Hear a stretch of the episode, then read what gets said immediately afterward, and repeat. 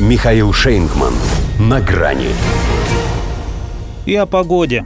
Свидетель по делу о коррупции Байденов напустил туман. Здравствуйте. На грани.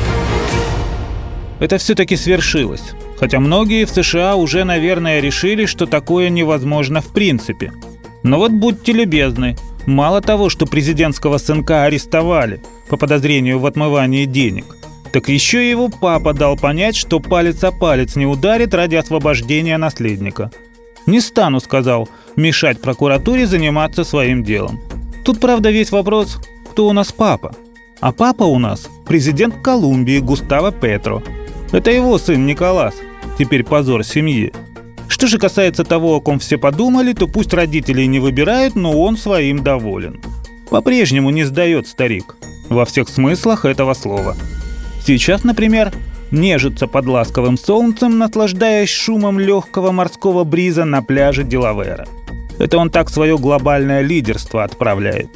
А ведь предупреждали, что после допроса в Конгрессе едва ли не главного свидетеля в расследовании возможной коррупции клана Байденов над ними реально могут сгуститься тучи. Но прогноз оказался неточным. Девон Арчер, приятель и бизнес-партнер Хантера по их синекурству в компании «Бурисма», лишь напустил туман. Хотя спойлером анонсировал подробный рассказ о том, как младший Байден во время деловых встреч, в том числе и с китайцами, подключал по громкой связи Байдена-старшего. И ведь рассказал о погоде. Раз двадцать сказал, и это только при нем Хантер созванивался с Джо исключительно для того, чтобы тот поздоровался и поговорил именно о ней. Ну или еще о чем-нибудь совершенно не относящемся к делу. Так что никакого участия в бизнесе сына, только личное. Воспитание и такт не позволяли ему даже поинтересоваться, а что это вы тут делаете, а? Так, привет, пока. И о погоде. Ну потому что о чем еще можно было беседовать с вице-президентом США? Ему же больше нечем заняться, а поболтать с друзьями ребенка ни о чем – это же так мило. Праздные разговоры. Назвал эти созвоны Арчер, который, кстати, свой год тюрьмы за участие в мошеннических схемах с продажей облигаций еще в 2018 получил. Но так и не отсидел. Может потому, что власть в Белом доме сменилась, а может и не поэтому он заинтересован в ее сохранении.